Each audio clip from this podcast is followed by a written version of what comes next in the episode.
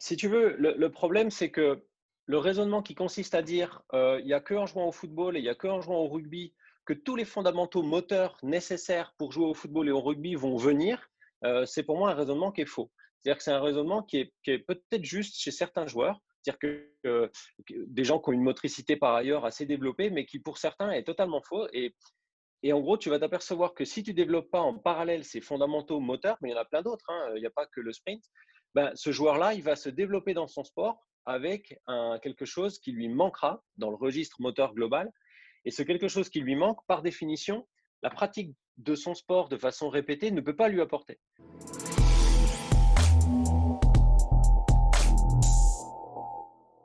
Bienvenue sur le podcast Upside Strength, la ressource numéro une pour toutes choses fitness et performance en Suisse. Aujourd'hui, j'ai la chance de recevoir Jean-Benoît Morin, professeur à la faculté des sciences du sport de l'Université Côte d'Azur à Nice. Ses travaux de recherche visent à améliorer l'analyse de la locomotion humaine et de la performance sportive, notamment par le développement et la validation de modèles théoriques et de méthodes utilisables en conditions réelles de pratique.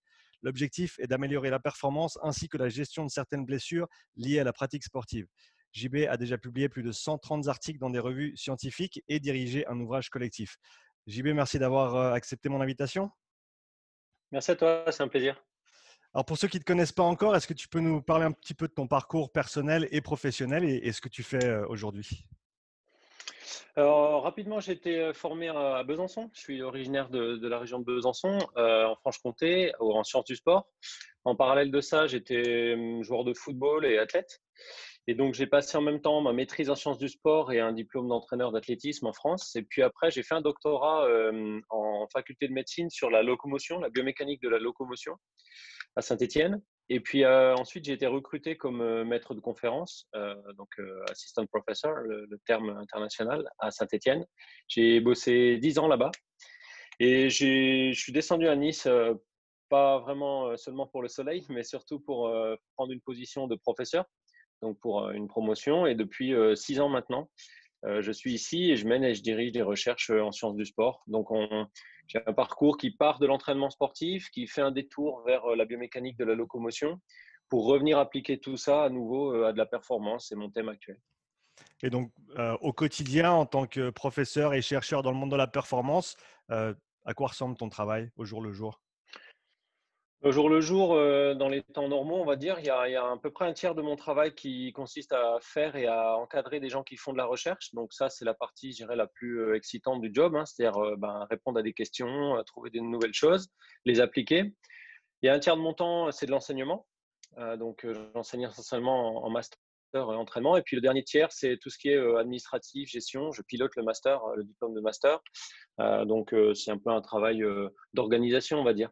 Et en parallèle de ça, j'ai une activité de consultant, c'est-à-dire que euh, je suis consultant pour euh, conseiller scientifique, on va dire, pour des clubs, des équipes euh, qui, cherchent un peu à mieux comprendre ou mieux appliquer nos travaux. Et donc, étant donné ton, expérience en tant que non seulement athlète, mais aussi coach et chercheur dans tout ce qui est biomécanique de, la course, du sprint, du point de vue de ces trois différentes casquettes, si on veut, que tu, as porté à un certain moment et que tu portes encore, euh, quel est le rôle du sprint pour toi dans les sports collectifs? Parlons par exemple du foot et, du rugby pour, pour faire simple et, et, pour donner un exemple pratique que, tout le monde pourra visualiser. Bah, si tu veux, c'est un, rôle euh, par rapport à la performance qui est, crucial parce qu'on s'aperçoit que euh, même si statistiquement les joueurs sprintent pas beaucoup et pas longtemps pendant un match, euh, la quantité compte pas. Euh, l'importance du sprint est cruciale parce qu'on s'aperçoit que les actions décisives sont très souvent des actions à très haute intensité, soit en attaque, soit en défense. Donc, je vais dire qu'une euh, bonne capacité d'accélération et de, production de vitesse, c'est clé pour, pour, un joueur de sport co, football, rugby notamment. ça ne veut pas dire que c'est indispensable et que c'est la seule voie de, qualité de jeu, mais ça veut dire que c'est un, une composante importante du bagage global. Et, donc, dans ces sports collectifs, pour toi, quel est le, rôle de, de, l'entraînement, on va dire, plutôt côté technique de course? Donc, on va dire, par exemple, les gammes athlétiques, l'école de course, toutes ces choses-là. Quel rôle est-ce que ça, prend pour toi dans un, cadre général de, sport collectif et de l'apprentissage du sprint? Pour moi, ça, joue deux rôles. Le, premier rôle, c'est un rôle direct euh, qui est de dire euh, si tu veux être efficace et avoir une bonne performance en sprint, euh, à un moment donné, ça doit passer par certains points non négociables techniquement qui peuvent être des limitants de la performance. Alors l'idée, c'est pas de dire on va prendre tous les joueurs de sport co et on va les faire devenir des athlètes modèles avec des foulées magnifiques. C'est pas ça l'idée. L'idée, c'est de dire si ce joueur de sport co, dans l'entraînement de sa vitesse, de sa capacité de sprint, il y a le facteur technique de course qui vient être un frein. Il y a des choses qu'on peut très facilement identifier, hein, les appuis, la qualité de l'organisation globale du geste. Eh ben, on va le faire travailler entre guillemets comme un athlète. Mais en fait, l'idée, c'est pas de le faire travailler comme un athlète, c'est de le faire travailler comme un joueur de football ou un joueur de rugby chez qui on veut améliorer globalement la technique de course. Et encore une fois, il y a des joueurs chez qui euh, c'est pas ça le facteur limitant. Et là, je trouve qu'il y a un point intéressant d'un point de vue du coaching, c'est l'individualisation du travail. Dans une équipe de football avec 20 joueurs, il y a peut-être 5-6 joueurs qui ont une course qui n'est euh, pas parfaite, mais qui n'est pas euh, problématique. Chez eux, on travaillera autre chose. Et il y a des joueurs, en revanche, qui ont une course problématique d'un point de vue de la perf et probablement aussi problématique d'un point de vue du, risque de blessure. Donc là, il faut se poser la question de, travailler. Euh, tu as parlé un petit peu de, l'idée de ne pas faire des joueurs de rugby ou de foot des, des coureurs de 100 mètres ou de 200 mètres, euh, parce que c'est clair que ce n'est pas, pas du tout le même sport. Euh, au niveau biomécanique, quelle différence il y a entre, disons, un 60 ou un 100 mètres sur piste et ensuite une, une course optimale, entre guillemets, mais sur un terrain en herbe, avec la considération qu'il y a des gens en face, qu'il y a des appuis à faire, qu'il y a un ballon en main peut-être? Donc, quelle différence, toi, tu vois au niveau biomécanique sur ces deux euh, versants il, y a, deux différences principales. La première, elle est au niveau des appuis, c'est-à-dire qu'en fait, euh, euh, une piste en tartan, c'est quelque chose d'assez rigide, d'assez stable quand tu le compares à un terrain de football, même s'il est de très bonne qualité, même s'il est synthétique. Donc, d'une part, il y a des appuis différents et d'autre part, il y a une organisation corporelle complètement différente. Dans un cas, tu es sur du linéaire sans perturbation et sans incertitude. Euh, c'est-à-dire qu'en gros, euh, tu bâtis ton sprint euh, et, c'est pour ça que la technique revêt un, intérêt énorme. Et puis dans l'autre cas, tu as de l'incertitude, tu as des changements de direction et tu n'as quasiment aucune certitude d'avoir du linéaire. Tu as du linéaire sur des très courtes distances. Donc en fait, l'idée, c'est de dire, on va essayer de prendre les éléments importants d'un cas pour les transférer dans l'autre sans perdre la notion de spécificité. Et je pense que c'est une erreur majeure qui est faite parfois par des préparateurs physiques ou des entraîneurs qui viennent du monde de l'athlétisme, de euh, transférer ça directement au sport collectif euh, en oubliant un peu les spécificités. Donc, c'est-à-dire qu'un joueur de sport collectif, par exemple, il doit générer des accélérations à partir de vitesses de départ qui sont relativement aléatoires et complètement différentes au cours d'un match. on génère jamais une vitesse de zéro quasiment dans un match de football ou de rugby, alors que c'est le cas sur un 100 mètres. Et donc, il faut être capable d'être un générateur d'accélération euh, dans plein de situations différentes. Et ça, ça se travaille différemment euh, de ce qu'on fait en athlétisme. Donc l'idée, c'est ça, c'est d'avoir un transfert intelligent et adapter des choses. Est-ce que pour toi, dans ce contexte-là, il y a quand même une place pour, on va dire, apprendre les fondamentaux du sprint, du sprint dans un environnement qui est, entre guillemets, assez, assez fermé et contrôlé, donc qui est un petit peu, si on veut, plus simple que l'environnement d'un terrain, euh, et ensuite progresser vers des choses plus spécifiques, plus complexes, plus appliquées? Pour moi, c'est ce qu'il faut faire et c'est ce que défend un entraîneur d'athlète qui est aussi qui vient du football et qui est aussi euh, préparateur de, joueurs de sport co qui s'appelle Stuart McMillan, qui est euh, canadien américain. Et en fait, lui, son idée, c'est de dire avant de pouvoir transgresser les règles du sprint pour les appliquer à ton sport, il faut apprendre les règles du sprint. Donc la démarche, elle va dans ce sens-là. Donc il y a des fondamentaux. Euh, c'est un peu comme si tu voulais devenir un musicien qui fait de l'improvisation et il faut quand même des fondamentaux de base avant ça. Donc, euh, euh, quels sont les fondamentaux? Les fondamentaux, c'est des appuis qui sont extrêmement euh, comment dire, dynamiques. C'est des appuis qui sont extrêmement courts, donc c'est capable d'appliquer beaucoup de force sur des durées très courtes. Un autre fondamental, c'est la façon dont on gère le, mouvement des segments, c'est-à-dire le, terme anglais, c'est leg switch, c'est-à-dire la façon dont on gère le mouvement des jambes et le, retour de la jambe libre lors, de la foulée. Mmh et puis un dernier mouvement, un dernier euh, non négociable, j'allais dire, c'est la position globale du tronc et du bassin euh, pendant la course qui doit être elle aussi euh, maintenue et, comment dire, contrôlée de façon, de façon importante. Donc voilà, tu as, en gros cinq ou six grands critères visibles que tu peux maintenant analyser avec des caméras haute fréquence qui sont dans des appareils de téléphone ou des, ou des tablettes et qui te permettent de dire, voilà, ce joueur, il a les fondamentaux, on peut aller travailler dans du spécifique. Et ce joueur, il lui manque tel ou tel fondamental. Et on va essayer de travailler à ça.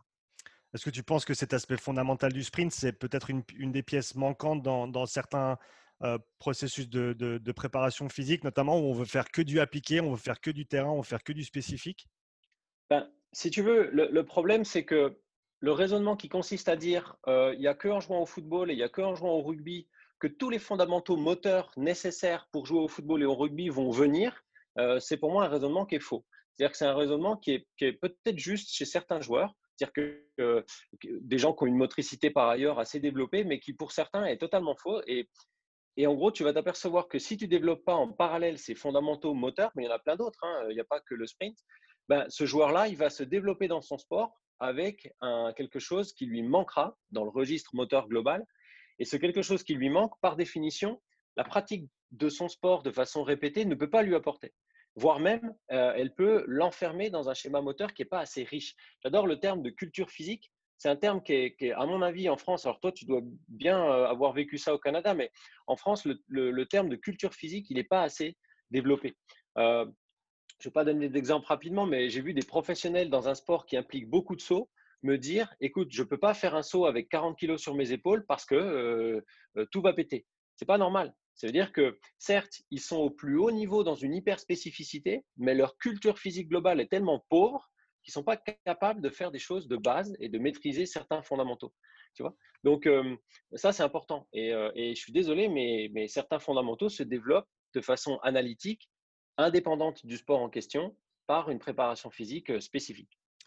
Et donc, pour revenir à, ces, certains aspects, on va dire, de la technique de sprint qui, est important, qui est fondamental, avant de passer à des choses euh, appliquées, ou en tout cas en, le faisant en parallèle, est-ce que tu peux parler un petit peu du, rôle que, joue le, bas de la jambe? Donc, on parle du pied, de la cheville, tendon d'Achille, mollet, euh, en ce qui est de, des propriétés d'élasticité, mais aussi de rigidité qu'on doit créer pour ensuite pouvoir se propulser correctement en sprint. Et, je pense ce, bas de la jambe qu'on oublie, qu'on néglige peut-être un petit peu, euh, alors qu'il joue un rôle fondamental, étant donné qu'autant en foot ou en rugby, on va passer 60, 70, 80 minutes sur nos pieds sur un terrain pendant un match. Oui, c'est clair. Alors en fait, la base de tout ça, c'est de bien repenser à l'aspect biomécanique des choses. À chaque fois qu'un joueur se déplace, qui fait un mouvement, qui frappe la balle, qui change de direction, son système produit de la force, ses muscles du membre inférieur produisent de la force, et les footballeurs, par exemple, génèrent beaucoup de force au niveau des muscles de la cuisse, euh, de la face antérieure, les adducteurs, etc., des fessiers. Mais cette force, elle va être transmise sur le sol à l'endroit du pied et à l'endroit de l'articulation, des articulations du pied et de l'articulation de la cheville. Ça veut dire que si à l'extrémité de cette chaîne cinétique, il y a une faiblesse, euh, peu importe ce qui se passe au-dessus, j'ai même presque envie de dire, ce qui se passe au-dessus va venir interagir négativement avec ce qui se passe en bas, euh, c'est là que ça va coincer. Donc, il ne faut pas être des colosses au pied d'argile, il faut bien imaginer que quand la, force produite par l'athlète est transmise au sol, ce que veut l'athlète, c'est que le sol lui renvoie une force de réaction pour faire son mouvement. Et eh en fait, cette transmission, elle passe, in fine, par le pied et par la cheville. Ce qui veut dire que parfois, on voit des joueurs qui ont d'énormes capacités musculaires euh, proximales, on va dire, c'est-à-dire dans les muscles, euh, les gros muscles du milieu du bassin, de la cuisse, et qui manquent de qualité euh, neuromusculaire dans les étages inférieurs, et la transmission va être très mauvaise. alors, on ne passe pas sur le chapitre du risque de blessure, mais cette transmission-là, elle doit, elle doit avoir une importance dans le, dans le développement. Et encore une fois, il y a des histoires individuelles. Il y a des joueurs qui ont une excellente transmission et qui manquent de puissance globale. Il y a des joueurs, tant mieux pour eux, qui ont les deux. Il y a des joueurs, tant pis pour eux, qui, pêchent un peu dans les deux. Et il y a des gens qui sont déconnectés euh, entre les capacités des différents systèmes. Donc là, il faut être clair là-dessus. C'est un diagnostic individuel qu'il faut faire. Et chez certains joueurs, il faut euh, axer du travail de complément euh, sur ces, sur ces qualités-là donc, pour aller un petit peu à, l'opposé de ça, du bas de la jambe, parle un petit peu du haut du corps, du rôle des bras dans la fonction que ça a de, en gros, contrebalancer les, mouvements qu'on fait avec les jambes. Et si on est tout, on va dire, pris ou tendu avec les épaules, ça va nous limiter au niveau de notre amplitude du, bas du corps. Sûr. En fait, là, on parle un peu de dissociation euh, segmentaire, de la capacité d'équilibration globale, la, capacité motrice globale. Euh, moi, j'ai vu des joueurs de haut niveau euh, en football ou rugby sur des sprints euh, pas savoir quoi faire de leur membre supérieur, et avoir une sorte d'équilibration euh, difficile. Et donc là, même système. il faut chercher une sorte d'harmonie globale motrice. Et il y a une sorte de mythe dans l'entraînement qu'il faut absolument tuer. C'est le mythe de dire bon, écoute, ce joueur-là, il est comme ça et il ne changera pas. Et sa motricité du train supérieur, on la refera pas. Et tant pis, il, il, jouera au foot comme ça. Ça, je pense que les gens qui ont cette philosophie-là, c'est des gens qui, c'est une philosophie qui est contraire à l'entraînement sportif, puisque l'entraînement sportif, c'est de dire je peux développer des choses. Et même à très haut niveau, je sais pas, euh, Raphaël Nadal, il a changé sa façon de servir. Bah ouais, ah bah après euh, des titres et des titres et des titres, bah, il a changé sa façon de servir. Donc ça veut dire que euh, on peut changer des choses et on peut évidemment envisager de rééquilibrer un schéma moteur global qui est pas hyper efficient. Mais encore une fois, je crois que le, discours à tenir, c'est pas un discours de perfectionniste. Il ne faut pas faire en sorte que les gens adoptent le, geste modèle du Bolt. Non, c'est un discours de minimum non négociable. D'accord? De base non négociable, où en gros, si le joueur ne les a pas, il faut corriger quelque chose. Et donc, pour, euh, on va faire un petit peu le yo-yo, on va retourner sur le, bas de la jambe. Tu as parlé un petit peu des, forces euh, auxquelles on, est, soumis pendant les sprints sur au niveau du bas de la jambe. Pour donner une idée, ça, représente quoi pour, euh, pour, pour, un athlète, on va dire un, un, joueur de rugby ou de football amateur, sur un sprint, sur chaque foulée, sur chaque pas À quel genre de force on est, on est contraint? Alors là, c'est super simple. quand un, athlète de, niveau correct court à fond, euh, un adulte masculin, il va courir à 8 euh, à 10 mètres par seconde, d'accord? Quand il est à sa vitesse maximale, ce qui arrive très tôt, hein, quand, on, tu démarres un sprint à zéro, a fortiori quand tu as déjà de la vitesse, tu es à ta vitesse maximale en moins de 3 secondes, d'accord? Globalement, hein, pour les gens de, de sport co, eh ben, en moins de 3 secondes, ton corps va être dans un contexte où il appuie sur le sol avec une seule jambe, un seul pied. Ça, ça dure moins de 150 millisecondes. Donc imagine, c'est euh, extrêmement court. Et pendant ce moins de 150 millisecondes d'appui, tu vas générer des forces, euh, notamment dans la dimension verticale, qui vont monter jusqu'à 3, 4 fois ton poids corporel. Donc ça veut dire que sans t'en rendre compte, quand tu es à fond, tu as un contexte de production de force extrêmement élevé. Alors bien sûr, heureusement pour toi, ça ne dure pas des secondes et des secondes, hein, ça, c'est, des impacts. Sinon, tu aurais du mal à, à, à, quatre fois ton poids du corps en demi-squat, la plupart des gens n'arrivent euh, pas à maintenir ça. Par contre, sur un appui de sprint qui dure très peu de temps, on arrive à gérer. Sur 150, 120 millisecondes. Donc, il ne faut pas croire, le, le sprint, c'est une activité avec des pics de force extrêmement élevés. Et c'est pour ça d'ailleurs que moi, je milite pour que les gens globalement passent plus de temps euh, à faire de la haute vitesse parce que c'est un stimulus d'entraînement de tout ce qui est pliométrie, réactivité qui est extrêmement riche, tu ne peux pas trouver un exercice de pliométrie dans lequel tu auras la combinaison temps de contact 120-150 millisecondes slash 3-4 fois le poids du corps en pic. Ça n'existe pas. Le seul exercice qui te permet de faire ça, c'est de courir à fond. Ça tombe bien. C'est le plus simple de tous. donc, ce qui est intéressant peut-être dans ce cadre-là pour certaines équipes amateurs qui n'ont peut-être pas accès à une salle de fitness avec leurs équipes, c'est que, bien sûr, si c'est bien structuré et bien progressé, le travail de sprint, en fait, c'est du travail en force. Alors oui, c'est du travail en force spécifique. Euh, et, c'est là, il y a un point très important qu'il faut. J'espère que nos travaux, mes interventions, tout ça aident à mieux comprendre ça. Quand on parle de force, 95% euh, du temps, les gens imaginent euh, gros costaud, grosse barre, gros disque et boum. Non, la force, c'est aussi de l'expression dans de la haute vitesse, c'est de la force dans des temps de contact très courts, etc. etc. Euh, tu prends le champion du monde du, du, du soulevé de terre qui est capable de générer énormément de force avec ses membres inférieurs. Je pense que quand il court à fond, il appuie sur le sol beaucoup moins fort, relativement parlant, que certains joueurs de football ou certains joueurs de rugby. Donc de la force spécifique. Et oui, euh, euh, c'est un exercice idéal. Par contre, tu l'as très bien dit, il faut que ce soit dosé, fait progressivement à l'échelle de la carrière entière d'un joueur, de sa culture physique personnelle. Si demain tu es, entraîneur de football amateur et que tu dis bon les gars, on va faire de la force spécifique et on va faire 10 euh, sprints à fond deux fois par semaine, ça va être une catastrophe. Ça va être une catastrophe. Donc ça veut dire que bien amené progressivement et à longue échelle dans la culture motrice des joueurs, c'est un exercice euh, très pertinent. Pour toi, aujourd'hui, quelles sont les croyances erronées qu'on trouve encore le plus dans les, dans les, on va dire, les cultures de, de, de, clubs de, sport collectif, de rugby, de, football, de la part notamment peut-être des préparateurs physiques, mais surtout des, on va dire, des coachs de sport, technique, tactique. qu'est-ce, que tu, qu'est-ce qui ressort le plus pour toi? Alors, il y a deux, pour moi, il y a deux choses qui ressortent le plus, qui sont. alors, il y en a une qui est partiellement vraie. La, première, c'est de dire la vitesse, c'est naturel, donc ça fait partie ou pas du joueur, de sa façon de jouer, et on n'y peut rien. Donc en fait, euh, soit le joueur c'est Ronaldo, soit c'est pas Ronaldo, et on ne peut pas changer les choses. C'est partiellement vrai parce que bien sûr, il y a un énorme euh, euh, design génétique de ta capacité de vitesse. Tu, tu, connais la fameuse phrase du coach qui dit Je pourrais te rendre plus rapide que tu ne l'es, mais je pourrais jamais te rendre rapide. C'est-à-dire que l'entraînement développe la capacité de vitesse sur une base génétique que les joueurs ont ou n'ont pas. Et c'est justement ça le discours, c'est de dire attention, ça peut quand même être développé, ça peut quand même être travaillé comme toute autre qualité physique. Donc ça, c'est la première euh, croyance. La deuxième croyance, euh, c'est finalement de voir le sprint comme le problème, euh, alors que c'est probablement une partie de la solution. Pourquoi? Parce que ben, les entraîneurs ne sont pas bêtes, hein, ils voient bien que c'est en sprintant que les joueurs se blessent, la plupart du temps. Et donc, le discours que je trouve être euh, euh, mauvais, c'est de dire, ben, puisqu'il se blesse dans les séquences à haute vitesse, on va essayer de limiter les séquences à haute vitesse.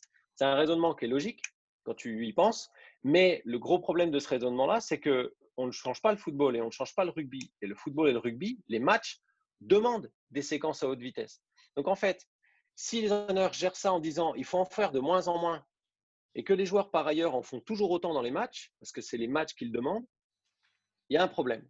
Et donc, l'idée, c'est de dire, puisque le match le demande, il faut en faire de façon raisonnable, régulière et bien encadrée pour se préparer aux demandes du match. C'est exactement comme un boxeur qui ferait que du shadow. D'accord? Pas de problème.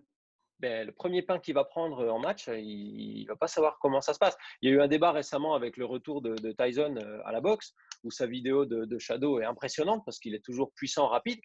Et le débat des, vrais boxeurs, c'était de dire attendons, attendons qu'il prenne une ou deux droites correctes euh, pour voir si vraiment il est prêt. Ben, c'est exactement le truc. Il ne faut pas faire du shadow sprinting. Et donc, pour, pas, jouer un petit peu l'avocat du diable, si, quelqu'un te dit oui, mais euh, dans un match de foot, dans un match de rugby, on va jamais toucher, notre Vmax, on va toujours être à 90, 92%. Qu'est-ce que tu réponds à ça? Bah, Moi, je lui réponds oui, mais sur tes 20 joueurs dans la saison, tu en auras 5, euh, 6 qui vont se blesser aux ischios. Donc, ça veut dire que euh, la, lésion musculaire ou la lésion tendineuse, elle n'a pas forcément besoin d'atteindre des vitesses maximales de course. La preuve, c'est que les joueurs se blessent quand même. Donc, L'idée, c'est quand même de, quantifier ce qui se passe. Certes, dans un match, même en, a fortiori en, jeu réduit, on n'atteint pas sa Vmax de course tel qu'on peut l'atteindre sur un test de sprint. Mais on atteint sur des accélérations de 2 secondes des vitesses qui sont quasiment euh, proches de 90-95%.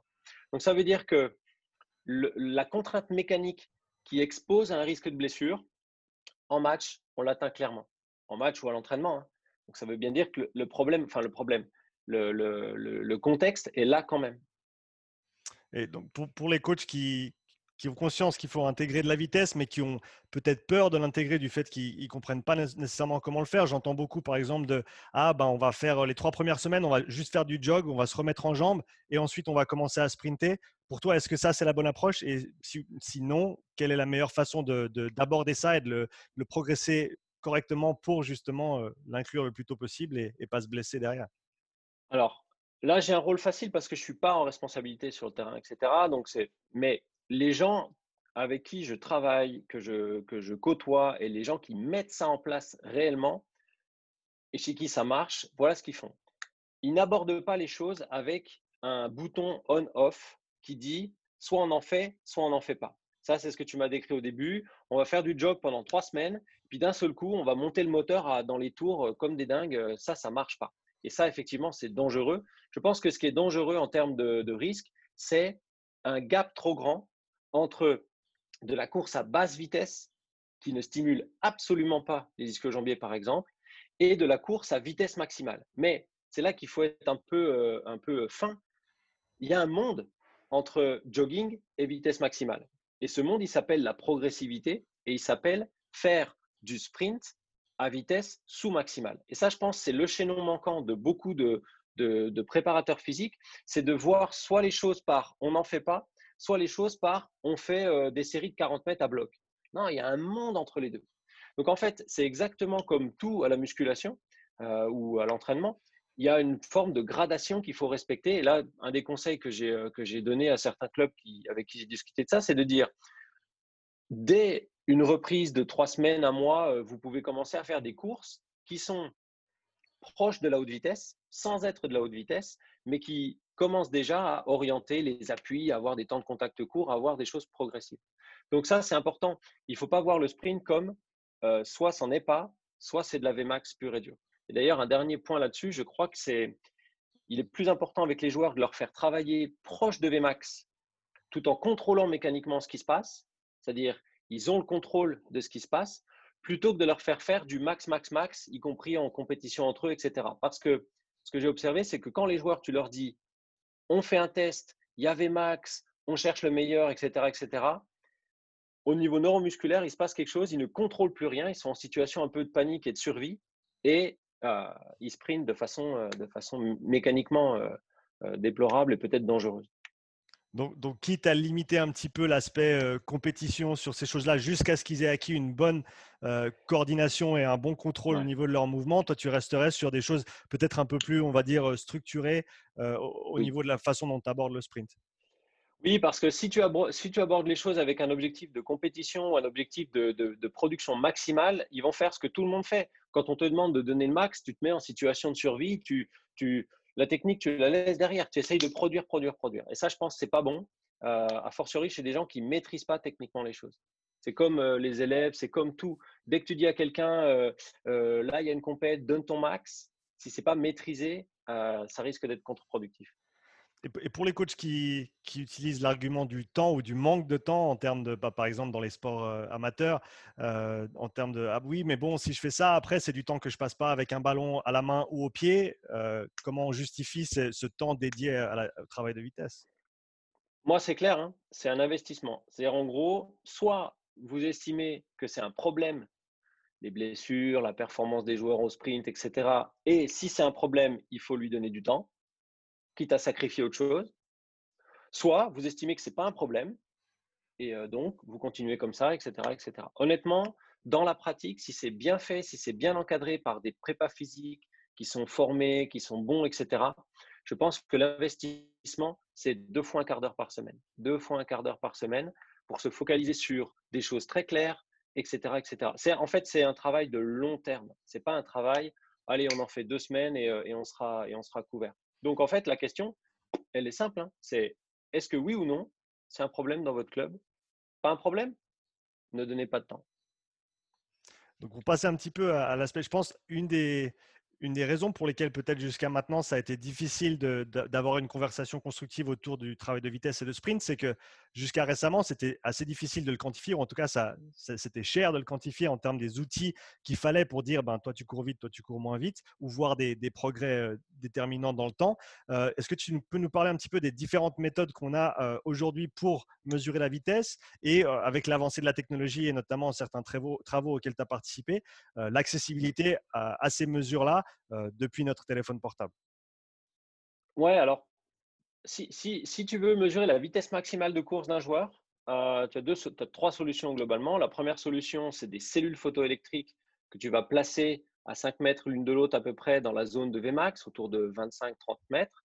tu fais la vitesse moyenne sur 5 mètres, c'est très proche de la vitesse max, puisque tu sais qu'on atteint un plateau. Mais c'est cher en fait, hein, les cellules de chronométrage, mine de rien. Deuxième solution, tu peux utiliser un radar, qui est un outil de mesure de la vitesse maximale de course. Il est en train de se développer des capteurs portables, notamment euh, dans une entreprise en Suisse qui s'appelle GetUp, qui vont mesurer pareil les vitesses plateaux et qui deviennent de moins en moins chères. Tu peux aussi utiliser euh, ton téléphone avec des applications comme cette application MySprint qui va quantifier en fait la vitesse de déplacement tous les 5 mètres et te donner une idée de la vitesse maximale qui est très très proche. Vmax, euh, le plateau de vitesse maximale, maintenant, les GPS le déterminent pas mal, euh, ces applications le déterminent pas mal. Donc, j'ai envie de dire, euh, la vitesse maximale, c'est quasiment le plus facile à obtenir. En revanche, ce qui est un peu plus difficile, c'est l'accélération, c'est-à-dire la, montée en vitesse. Et là, effectivement, cette application MySprint permet de le faire.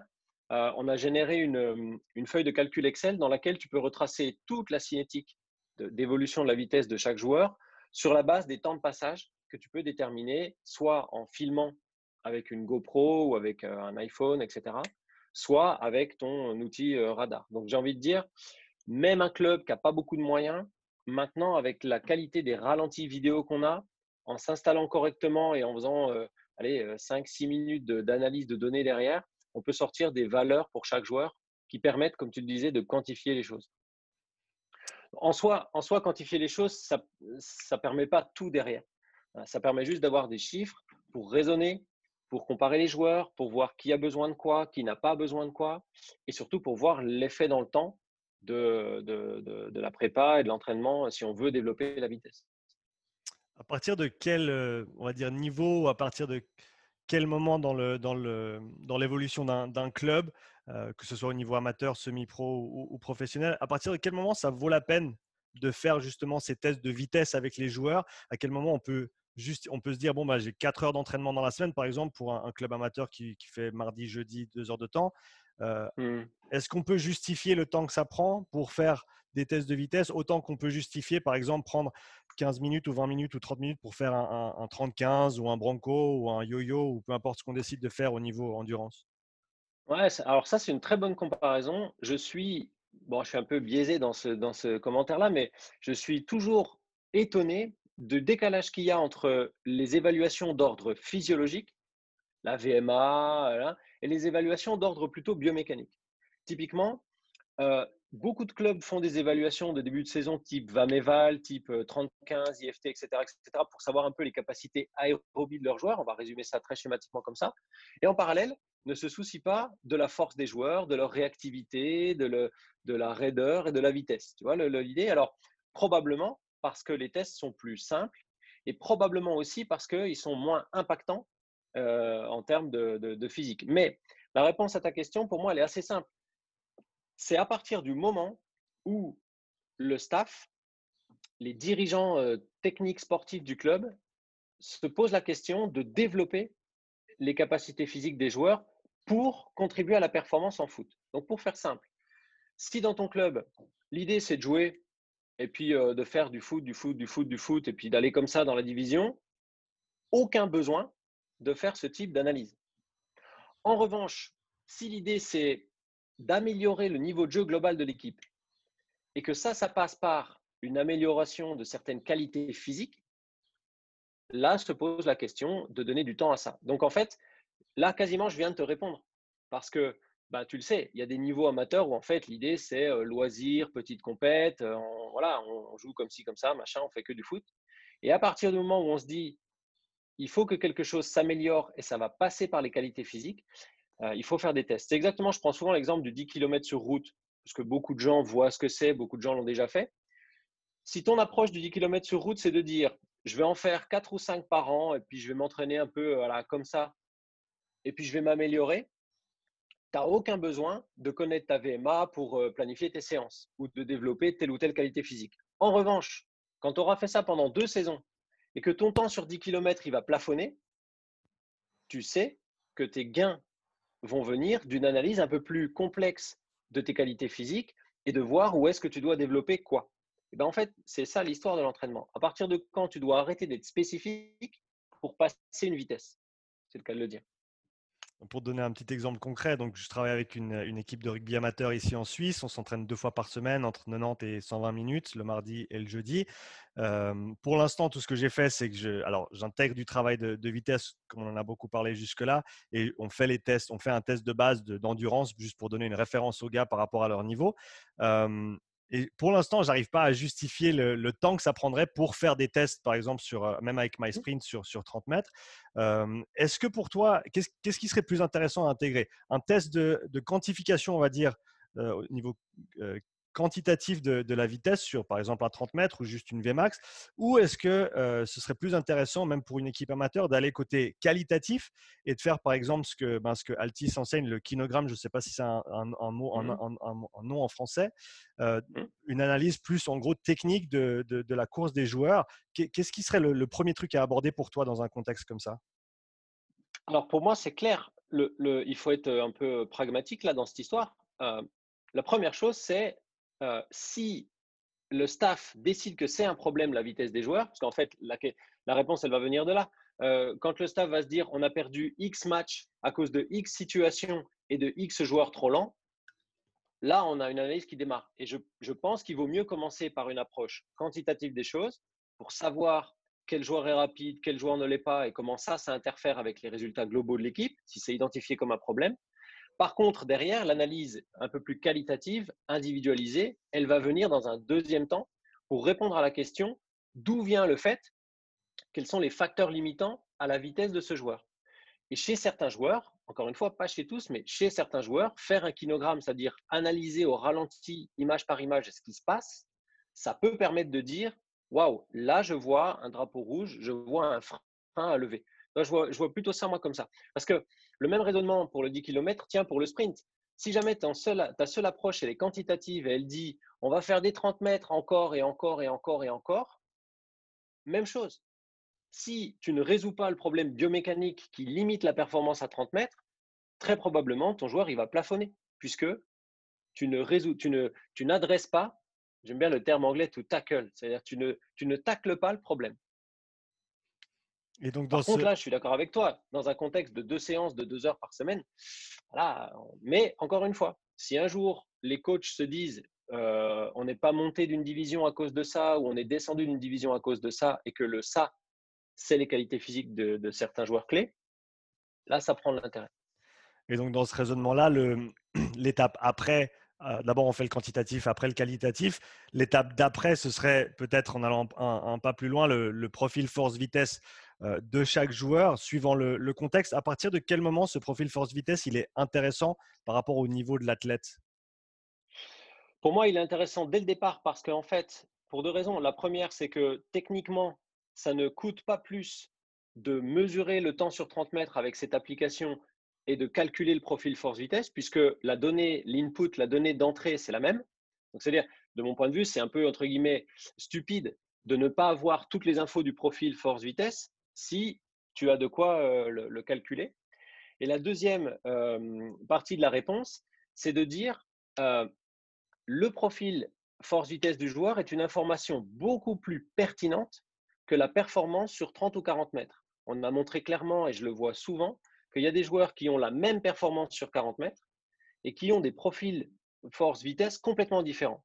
Donc ça veut dire que si ces joueurs-là, tu ne vas pas analyser ce profil, tu vas dire ils ont les mêmes capacités de sprint, on les entraîne pareil, on leur donne la même chose. Or, parfois c'est le cas, et parfois ils ont des qualités diamétralement opposées. Et si tu ne le sais pas, bah, tu restes dans un niveau d'information de, qui est trop basique. Tu restes sur ce joueur-là est lent, virgule, sur 30 mètres et tu t'orientes vers on va lui faire faire des 30 mètres pour qu'il s'améliore sur 30 mètres. Et peut-être, ce ne sera pas ça la bonne solution. Pour, ceux qui ne savent pas, peut-être euh, une petite indication sur qu'est-ce qu'un profil force-vitesse, qu'est-ce que ça mesure et qu'est-ce que, ça te permet de voir, comme tu as dit, au niveau individuel d'un athlète à l'autre? Ouais, alors en fait, le, calcul du profil force-vitesse, c'est juste un, calcul qui est basé sur les lois de Newton, hein, les lois de la, de la, mécanique de base, qui va te donner à chaque instant du sprint, donc à chaque vitesse, tu sais que quand tu accélères, tu, changes de vitesse sans arrêt, eh bien à chaque instant du sprint, on va quantifier la production de force de ton corps. Ça veut dire qu'au tout départ du sprint, tu produis énormément de force, tu as peu de vitesse, et tout ça, ça va aller sous forme de spectre jusqu'à la zone de vitesse maximale où tu n'appliques plus beaucoup de force dans le sens de l'accélération et tu appliques en revanche beaucoup de vitesse. Et en fait, ce spectre-là peut être très différent suivant les joueurs. Pour te la faire très simple, deux joueurs qui passent la ligne d'arrivée à 30 mètres ensemble, peut-être qu'au tout début du sprint, il y en a un qui avait énormément de force, pas l'autre, et ça, ça s'est compensé, etc., etc. Donc en fait, il se passe plein de choses dans un 30 mètres, et connaître ce spectre individuel, ça va te permettre de mieux régler, de notre point de vue, l'intervention. Alors là, je dis de notre point de vue parce que pour l'instant, on n'a pas de, données scientifiques claires. On est en train, euh, avec le club de rugby de Grenoble notamment, d'essayer de voir si une approche un peu plus individualisée de la prépa est plus efficace que tout le monde fait la même chose. Est-ce qu'il y a des, on va dire, des, soit, des, soit des barèmes, soit des, des, fourchettes qu'on vise en termes de, ratio V0, F0 suivant le sport qu'on joue Ou est-ce qu'on doit encore aujourd'hui prendre le collectif de joueurs qu'on teste et ensuite voir s'il y a des gens qui sont, on va dire, un petit peu au-dessus de la norme ou un petit peu en dessous de la norme, que ce soit en V0 ou en F0 Alors aujourd'hui, on a, il commence à émerger des données un peu, euh, des données de référence qui sont publiées, des bases de données. Ces, données de référence, elles ont un seul petit problème, c'est que elles sont dépendantes du contexte, donc du type de sport, du pays, du, et euh, elles sont dépendantes aussi des méthodes utilisées, parce que d'une méthode à l'autre, on a des indices qui sont parfois un peu euh, différents, ce qui est normal. Donc j'ai envie de dire que le, le plus efficace, c'est de prendre les données de référence comme une info globale c'est comme quand tu parles de VO2 max. Tu as des cyclistes, tu sais que globalement, un cycliste de haut niveau, c'est entre 60 euh, et 80, 85 de VO2 max. Mais après, en fait, il y a tes cyclistes. Et, c'est pour ça que je pense que le contexte spécifique est pour moi plus informatif que le contexte global. Le contexte global, il doit juste dire voilà comment ça se passe habituellement dans ce sport. Et après, ton contexte local, il est important parce que c'est lui qui va te permettre de décider des choses. Typiquement, si tous tes joueurs sont très, très, très, très loin des standards sur une des variables du profil force-vitesse, tu as une première info. Et après, à l'intérieur de ça, comment sont tes joueurs entre eux te donne une deuxième info. Quand on a, dans le travail qu'on fait avec euh, Grenoble, là, on prend la médiane du groupe. C'est-à-dire qu'en fait, on divise le groupe en deux. On ne peut pas faire euh, plus euh, précis, hein, sinon c'est un travail de fou. Mais on divise le groupe en deux sur chaque variable qui est dans le top 50%, qui est dans le, bottom 50%. Et donc, à partir de ces, informations-là, comment est-ce que tu orientes l'entraînement si quelqu'un euh, a plutôt une, une, V0 euh, qui, est, haute ou une F0 qui est haute par rapport à la, médiane? Donc là, on a, on a, une approche qui est là aussi pragmatique, qui n'est pas dogmatique. C'est-à-dire que euh, on indexe seulement une partie de la préparation physique sur les profils individuels, pas tout. C'est-à-dire qu'en fait, il y a une partie de l'entraînement en sprint qui est commune à tout le monde. Le travail de pied, le travail de gainage, le travail de contrôle euh, global du, bassin et tout, tout ça, c'est transversal. Et une partie de l'entraînement seulement va être indexée sur le profil. Et ça, ce qui est bien, c'est qu'on va doser ça au fil de la saison en fonction de comment le joueur s'adapte. Donc là, je te fais un exemple très concret. Un joueur qui est dans le bottom 50% sur la Vmax, ce joueur-là va avoir plus de stimulation à haute vitesse qu'un autre joueur qui n'est pas dans cette situation-là. Donc voilà comment on raisonne. On ne raisonne pas de façon euh, euh, on-off, on raisonne de façon très mesurée et on fait ce qu'on appelle plutôt des modulations de l'entraînement sur la base du profil plutôt qu'une orientation de l'entraînement. C'est plus réaliste. Tu as fait pas mal de recherches dans le sens des, du potentiel de blessure, notamment aux, ischios jambiers, par rapport à ce profil force-vitesse. C'en est où au niveau des, conclusions que tu as pu en tirer ou des résultats qui en sont ressortis? Alors pour l'instant, euh, on est en train de, décrire les articles, en, fait, pour voir s'il y a un lien potentiel entre certaines variables du profil d'un athlète et le risque de blessure, notamment aux ischio-jambiers, c'est ce qu'on est en train d'étudier. Euh, ça prend énormément de temps parce qu'il faut énormément de joueurs pour avoir beaucoup de lésions et pour pouvoir observer rétrospectivement ce qui s'est passé. Puisque éthiquement, en recherche, on n'a pas le droit d'exposer des gens à la blessure pour que la science aille plus vite, hein, on est bien d'accord donc, on attend de voir ce qui se passe dans leur contexte et on collecte beaucoup d'informations pour aussi surtout contrôler tous les facteurs qu'on appelle covariants, c'est-à-dire euh, l'âge des joueurs, le nombre de matchs. Il est évident que si un joueur a joué trois fois plus de matchs dans une saison qu'un autre, il faut en tenir compte quand tu étudies le risque de blessure. Donc tout ça, ça a pris énormément de temps. on est en train de publier les premières données qui vont plutôt dans le sens de euh, il y a un lien qui est statistiquement euh, significatif mais pas hyper fort entre la capacité de force horizontale et le risque de lésion ischio-jambier. Mais ce lien-là, il n'est pas assez fort pour en faire un lien euh, prospectif majeur. Mais statistiquement, globalement, les joueurs qui se blessent ont une force horizontale maximale de poussée en sprint qui est un peu plus faible que les autres. Mais l'autre conclusion de l'étude, c'est que ce lien est tellement faible qu'il indique en fait qu'on est face à un puzzle et que le profil force-vitesse, c'est juste une pièce du puzzle de réflexion tout comme l'est la force des disques jambiers, tout comme l'est l'âge du joueur, tout comme l'est son exposition, son volume d'entraînement, etc., etc. Donc on ne va pas vers une baguette magique, ni une boule de cristal, mais on va vers une variable de plus à intégrer dans ta réflexion globale.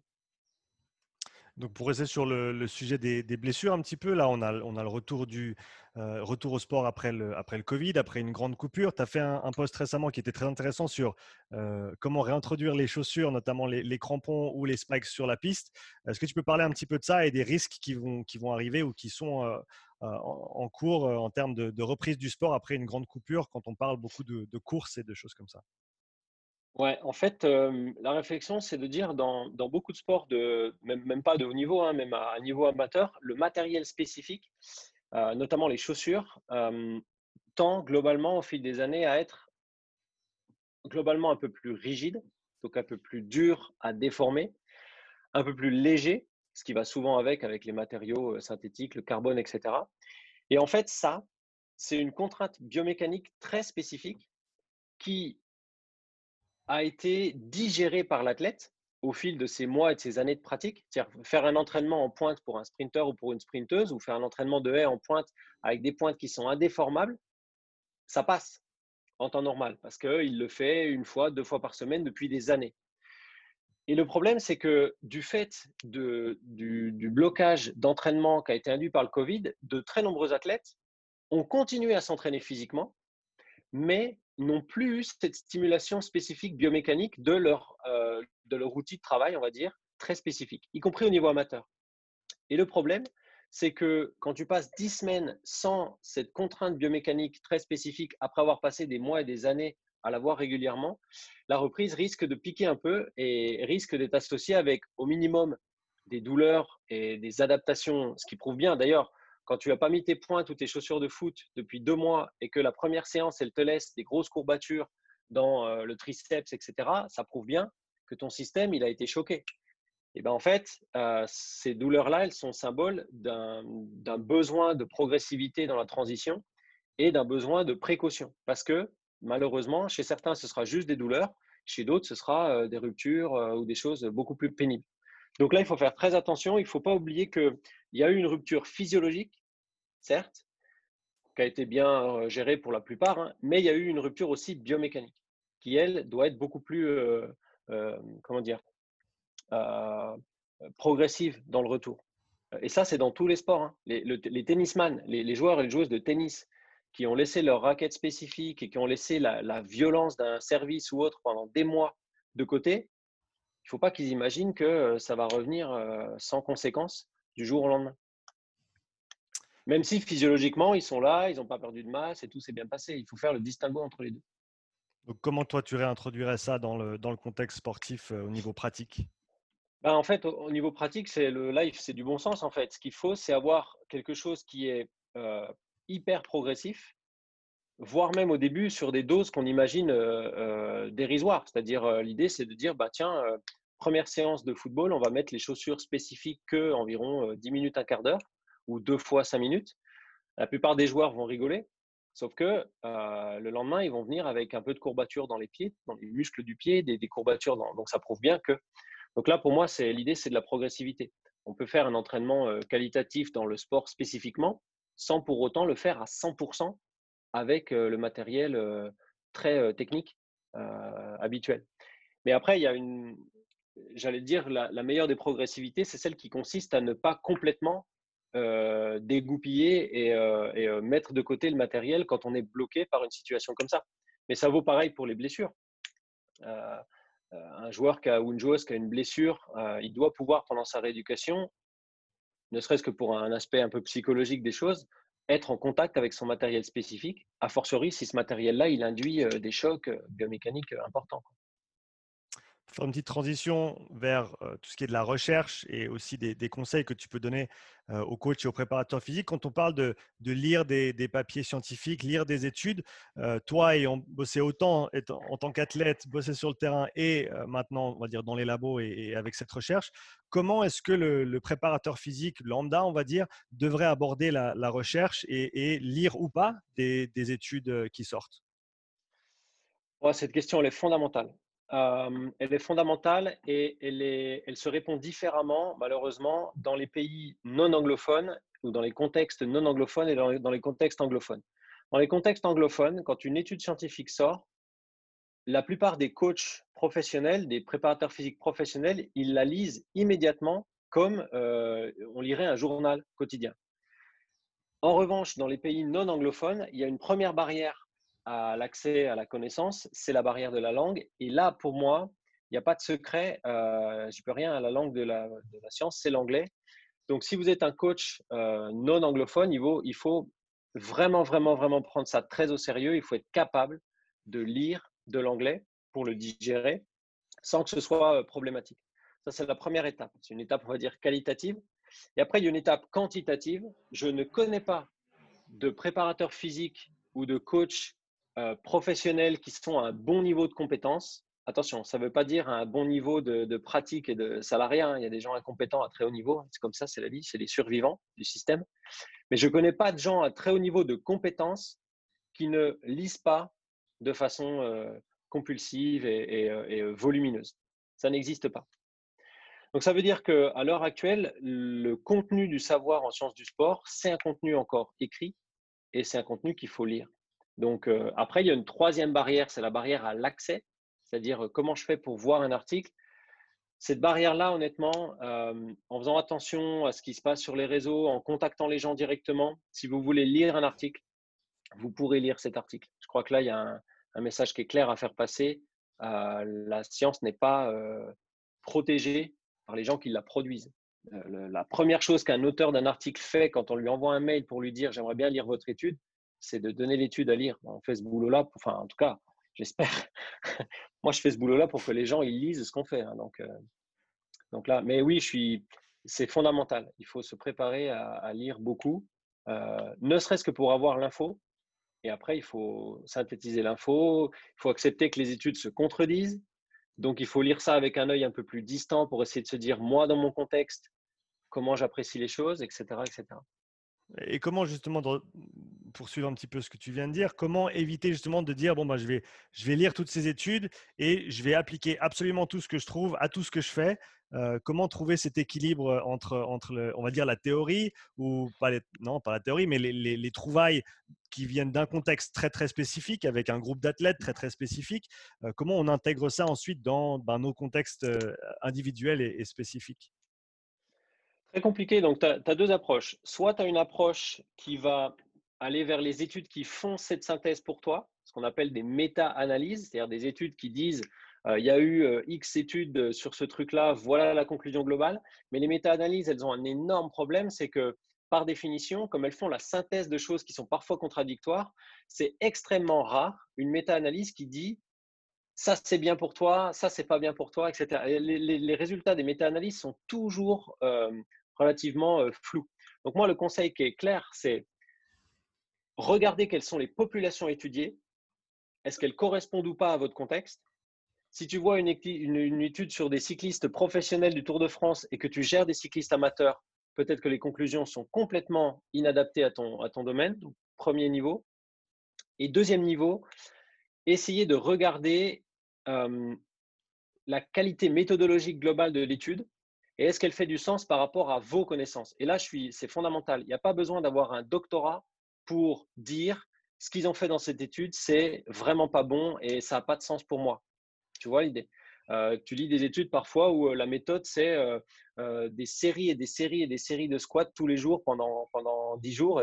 Tu te dis, mais ça, c'est pas réaliste. Donc, ces résultats, je ne les, entre guillemets, je ne peux pas les acheter dans mon contexte. Je, pense qu'il faut avoir du recul. Tout coach relativement bien formé est capable de dire, cette étude-là, elle se transfère à mon contexte, donc, entre guillemets, je l'achète ou pas. Tu vois, il y a plein d'études sur les boissons de récupération, des trucs comme ça. Tu regardes les dosages, tu regardes les trucs et tu te dis, ben, est-ce que ça peut être transféré chez moi ou pas? Euh, Oui ou non, euh, tu vois. Pour du recul, quoi. Ouais. Pour, rester dans le contexte des, conseils pour les coachs et pour revenir un petit peu sur le sujet de la vitesse, pour les, coachs ou les prépas qui, qui, qui, entendent l'importance du travail de vitesse dans les sports co, mais qui ne savent pas vraiment où commencer, tu leur conseilles quoi?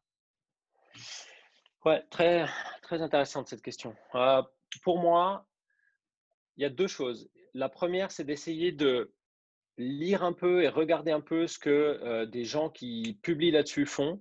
Les approches, par exemple, de ce que fait Altis, les approches de ce que fait Jonas Dodou en Angleterre, etc., etc. C'est des choses qui sont pour moi intéressantes pour débuter. Et puis après, la deuxième chose, c'est de se former éventuellement et d'essayer d'avoir une approche progressive des choses. Donc, pour bien commencer, il faut déjà commencer par considérer de faire un peu plus de travail de sprint. Et si on ne se sent pas capable de le mettre en place, parce qu'il y a ça aussi, hein, ben, il faut se former à faire faire du sprint. Et là, euh, c'est comme tout. Hein. moi, demain, par exemple, si je n'envisage pas de gérer des gens avec de l'entraînement en altitude, parce que je n'ai pas les compétences. Par où je commence? Je lis les travaux de Grégoire Millet ou d'autres et j'essaye de me former à ça. à un moment donné, c'est de la compétence. Hein. C'est pas, ça ne se trouve pas comme ça en se levant le matin. Donc, JB, on arrive gentiment vers la fin de l'interview. J'ai encore deux questions pour toi. La mmh. Si tu devais citer une ou deux choses dont tu te réjouis vraiment dans le monde de la performance qui, vont un petit peu apparaître dans les, dans les années qui viennent de par ce que tu suis et, ce que tu recherches? Waouh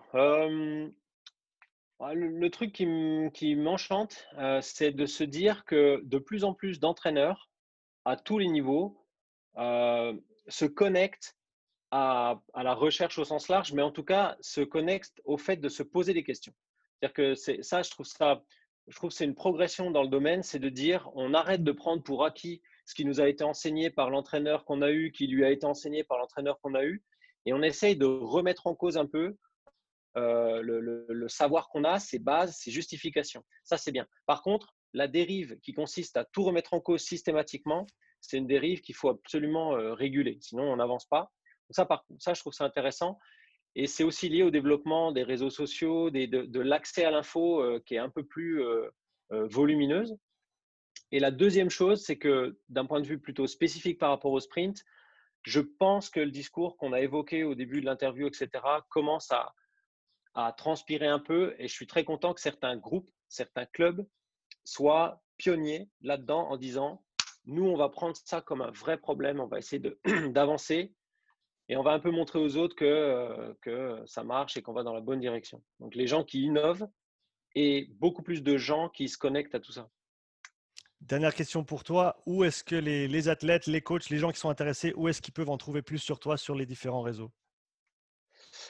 Alors, j'essaye de tout centraliser, enfin de tout, euh, de tout véhiculer par Twitter. C'est-à-dire que, hum, en général, quand il se passe quelque chose, euh, là, tu vois, ton podcast ou autre, je publie le lien sur à peu près tous mes réseaux sociaux, mais systématiquement, il le sera sur Twitter. Ça permet d'avoir un, seul endroit où me suivre.